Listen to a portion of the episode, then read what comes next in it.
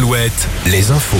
Denis Lebars, bonjour. Bonjour Olivier, bonjour à tous. La mort de Silvio Berlusconi, l'ancien chef d'État italien, est décédé ce matin à l'âge de 86 ans. C'était aussi l'un des hommes les plus riches d'Italie.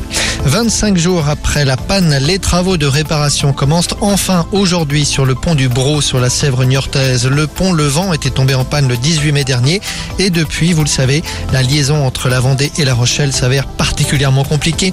Si tout va bien, la réouverture se fera la semaine prochaine. Le harcèlement à l'école, tous les collégiens du pays vont suivre cette semaine une heure de sensibilisation sur le sujet. Le ministre de l'Éducation l'a indiqué hier. Il y sera question aussi des réseaux sociaux.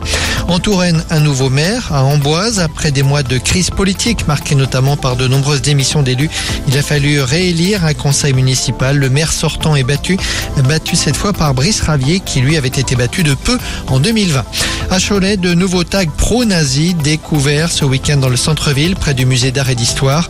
Il y a une semaine, ce sont des tags antisémites qui avaient été inscrits sur des murs du centre-ville.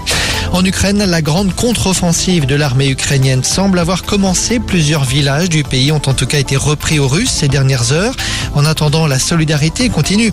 En Anjou, cinq palettes de dons vont partir de la région de Segré aujourd'hui pour être acheminées en Ukraine. Il y a notamment du matériel médical et des médicaments.